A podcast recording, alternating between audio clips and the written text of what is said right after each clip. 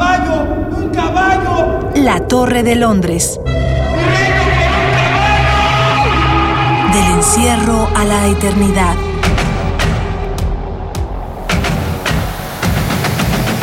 A 400 años de la muerte de Shakespeare.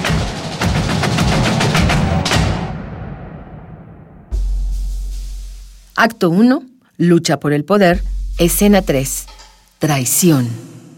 Coróname, imbécil, sin protocolos, a lo que veniste. Ricardo, te corono. La confianza es un tema delicado. Se trata de abrir nuestros pensamientos y emociones a una persona, dejarle entrar en nuestra intimidad y depositar en sus manos nuestras debilidades. Consumado es. ¿Y bien? Ahora cambiaremos todo. Nos regiremos como el mismo universo, con esa magnificencia, con esa exactitud. Hay miles, millones, no sé cuántas estrellas, galaxias, planetas, pero hay un sol que da calor y da vida. Y en este caso, yo soy ese sol para este reino. Por todos lados, confiar suena como una acción peligrosa. Es por ello que resulta tan preciada. Cuando confiamos en alguien, dejamos en sus manos la responsabilidad de no dañarnos y al mismo tiempo le damos todas las herramientas para conseguirlo. Así es que procúrenme. ¿Qué? Les veo sus caras de molestos. Ah, ya sé, noticias. Traigo una noticia buenísima. Ya no deben nada. Dios mandó a su Hijo a pagar con su sangre sus pecados. Así es que lo del César al César y lo de Dios a Dios. Quizá es por eso que la traición resulta en un trago tan amargo. Así es que festejemos, ¿no era un festejo? ¡Viva yo! ¡Viva el rey! ¡Viva el sol! Cállate ya, cállate ya.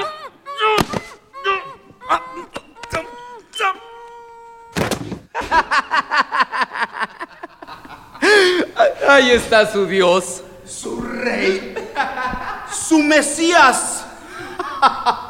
Para los actores de la compañía de teatro penitenciario, el experimento escénico de Ricardo III 0.3 ha resultado en un escape de sus emociones negativas. Desde su punto de vista de intérpretes y espectadores shakespearianos, pueden dimensionar las acciones humanas y entender las consecuencias que éstas traen consigo. Fidel Véctor Escobar, actor. La traición es morder la mano de la persona a la que se la extiende. Si alguien te extiende la mano y que tú se la muerdas, ¿no? Violar la confianza de esa persona que te la brinda. Es lo más peor, ¿no? Lo ruin que puedes hacer. Porque pues la traición se da en todos lados. El arte debe ser una imitación de la vida. La belleza del arte no se basa en su perfección, sino en que sea verdadero. La fuerza de Shakespeare radica en el realismo de su construcción dramática. Los personajes dejan de ser caricaturas o exageraciones y se vuelven un retrato vital. Martín Casillas, escritor y estudioso de la obra de Shakespeare. Sé que Shakespeare tenía una memoria total, que registró todo desde que nació hasta que se murió. Registraba tonos de voz, flores, nombres, apellidos, momentos, momentos, cantos de pájaros. O sea, el maestro registraba todo, porque escribía muy rápido, escribía muy rápido sus obras de teatro. Y, y la cantidad de metáforas que utiliza son metáforas de una vida común y corriente, no de un intelectual, como eran sus colegas que metían siempre latinazos y, cosas en griego. Y cosas este nunca, este hablaba de los jardines de, de Stratford upon Avon, de las flores del campo, de las ovejas, de los guantes que trabajó con su padre haciendo guantes, etcétera. Pero la verdad no siempre ha sido bien recibida por la sociedad, mucho menos por la clase gobernante. En una sociedad cuyo gobierno recae en personas elegidas por Dios, como era el caso de los reyes, ¿qué significaba denunciar sus errores, sus vicios, que indicaban claramente su condición humana? Y sobre todo, ¿qué acciones vio Shakespeare en la política de su tiempo para retratar la traición? David Holguín, dramaturgo y director. Es decir, estamos ante un país que tiene una representación de, de parte de la burguesía y lo iban a lograr otras monarquías europeas, otros países europeos más bien, hasta después de la Revolución Francesa.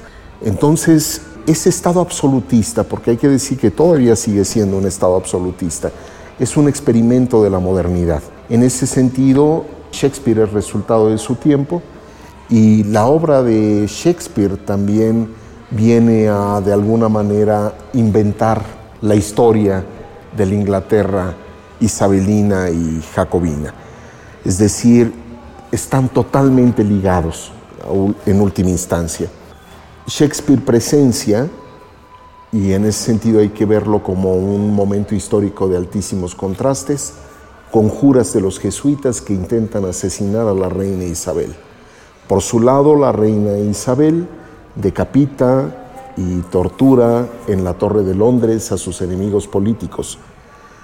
Eh, se da en Escocia el levantamiento de María Estuardo, que intenta por su parte, digamos, sublevarse y se da ese conflicto tremendo entre Isabel y María Estuardo. Finalmente, una vez que la monarquía isabelina sofoca esa rebelión, por ejemplo, Essex es vapuleado por una horda de campesinos hambrientos. Con eso te describo un horizonte histórico de lo más atractivo, de lo más fascinante. Traición. 1. Falta que se comete quebrantando la fidelidad o lealtad que se debe guardar o tener. 2. Delito cometido por civil o militar que atenta contra la seguridad de la patria. ¿Te han traicionado alguna vez? Fidel Vétor Escobar, actor. Sí, sí, no una vez, varias veces, ¿no? Y más, este, pues aquí se da, ¿no? En, la, en el lugar donde estamos se da todo eso. Tiene que estar uno a la expectativa, aquí y en la calle, ¿no? En la expectativa de todo, de quién te rodea, de las personas que están cerca de ti. Tiene que estarse cuidando uno. La palabra traición, según el diccionario etimológico chileno, viene del latín traditio, traditionis, que significa entrega o transmisión, lo que también deriva a tradición en el lenguaje culto. Mientras la tradición se especializa en entregar algo o transmitirlo de una generación a otra, se usa el término traición para indicar que algo se le ha entregado a una persona del bando contrario, a un enemigo. ¿Alguna vez has traicionado? Sí, tiene, sí, tiene tiempo, ¿no? Que te podría decir ocasiones, pero sí, han sido ocasiones cuando pues no es la naturaleza de uno, pero se nos da la, traición, ya sea por ambición, por envidia, por infinidad de cosas, se da la traición. Hagámoslo. Este no despertará hasta el día del gran juicio. Espera, el significado de esa palabra juicio ha hecho nacer en mí una especie de, de remordimiento. Te creí resuelto. Y lo estoy. Pero si en verdad este es el Señor de los cielos. Oye, pues qué buena cirugía. ¡Dale! Pues dale. Déjate de tonterías. Mete al diablo en tu corazón y no hagas caso. ¡Ey! Soy de natural fuerte, pero yo me refería a Jesús, el de arriba. Jesús. ¿Te refieres al Hijo de Dios? a ese mismo. si es él, no te preocupes. En tres días está aquí de regreso. Como parte de un juego de palabras, corre entre la gente de letras la creencia de que la traición también tiene que ver con la traducción. Y se alega como chiste común que cualquier reinterpretación de un texto es, en cierta manera, una traición. Si hacemos caso a esto, la compañía de teatro penitenciario ha llevado a los públicos dentro y fuera de la penitenciaría a un caso de alta traición muy digno de verse. Gerardo Piña, escritor y doctor en letras inglesas. Shakespeare tiene muchos albures en su obra, entonces a veces a lo mejor para una sensibilidad victoriana, a lo mejor eran muy subidos de tono, entonces había que matizarlos, ese tipo de cosas que eran perfectamente normales en su tiempo. Ahora a nosotros nos parece como, ¿cómo se atreven, no? A Shakespeare, ah, bueno, eso era lo de menos. Pero entonces, lo que te quiero decir con esto es que Ricardo III no. Es una de las poquísimas obras que han pasado tal cual desde que Shakespeare la escribió, la, la montaron hasta la fecha. Es rarísimo que veas que hay algún tipo de censura o de corte. Cero y es de las más exitosas, de las más taquilleras. De hecho, después de Romeo y Julieta es probablemente la más popular. No para nosotros, curiosamente, nosotros, nosotros ahora en el siglo XXI, en estos años, no lo ubicamos como una de las, quizás de las más, más famosas. Quizás, no sé, a lo mejor me equivoco, para nosotros Hamlet sería como la obra más conocida junto con Romeo y Julieta, de Shakespeare, pero es porque son las que más se han montado recientemente aquí en México, pero en muchos países Ricardo III tiene un éxito arrollador, o sea, es, es muy, muy exitosa. Y eso te habla de que el mensaje es bastante contundente y tristemente aplicable a distintas circunstancias y épocas.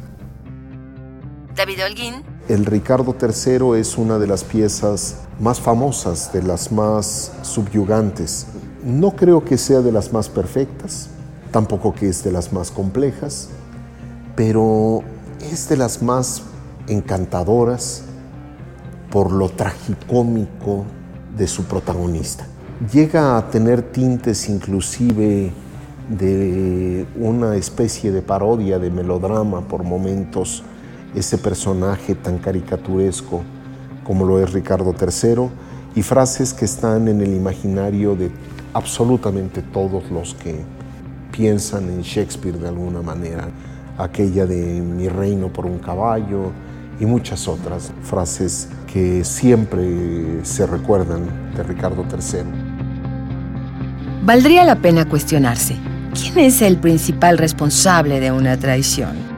¿El que confía o el que traiciona?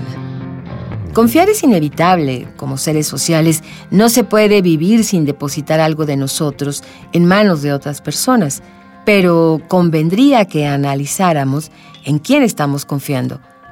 ¿Por qué nos acercamos a la gente? ¿Qué vemos en ellos para sentir empatía o para sentir su sentido opuesto? La envidia. ¿No? ¿Qué pensabas? ¿Sentarte en el trono? Para sentarse en el trono se necesita mucho cerebro y tú llegaste tarde a la repartición. Baila o amanecerás en la primera plana de un periódico destazada. ¡Baila! ¡Es una orden!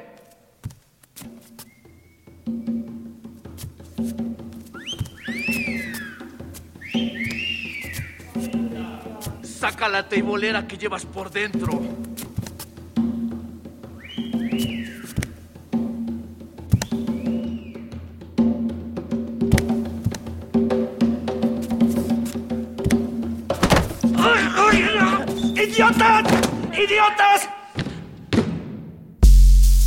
Fin de la escena tercera. Guión Mario Conde. Equipo de producción Miguel Alvarado, Omar Tercero, Saria Luna y Jessica Trejo. Voz Hilda Saray. La Torre de Londres. Del encierro a la eternidad es un programa del Foro Shakespeare y Radio UNAM.